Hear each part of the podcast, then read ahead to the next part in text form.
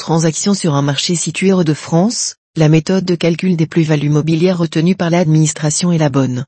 Pour le calcul des plus-values mobilières, en cas de transaction sur un marché hors de France, les prix d'acquisition ou de cession à retenir doivent être convertis en euros par application des taux de change applicables respectivement à la date d'acquisition et à la date de cession des titres en cause. En cas de cession de valeur mobilière, les gains imposables sont constitués par la différence entre le prix effectif de cession des valeurs acquittées par le cédant et leur prix d'acquisition ou de souscription.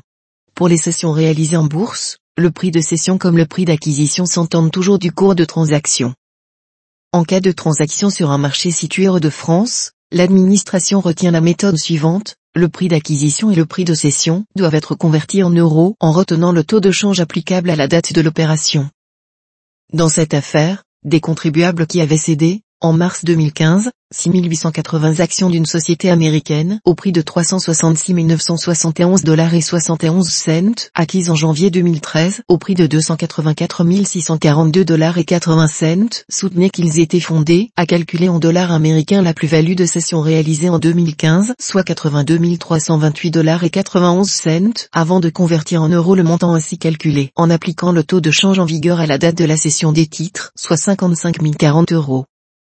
Il reprochait à la méthode retenue par l'administration fiscale de faire supporter aux cédants, en retenant la parité euro-dollar américain aux dates auxquelles sont intervenues les acquisitions et cessions en cause, l'évolution en leur faveur du taux de change euro-dollar américain entre les dates d'acquisition et de cession de leurs actions et à asseoir, en conséquence, leur plus-value imposable sur une somme en euros qu'ils n'avaient pas encaissée. En effet, selon les calculs de l'administration, la plus-value imposable s'élevait à 135 563 euros.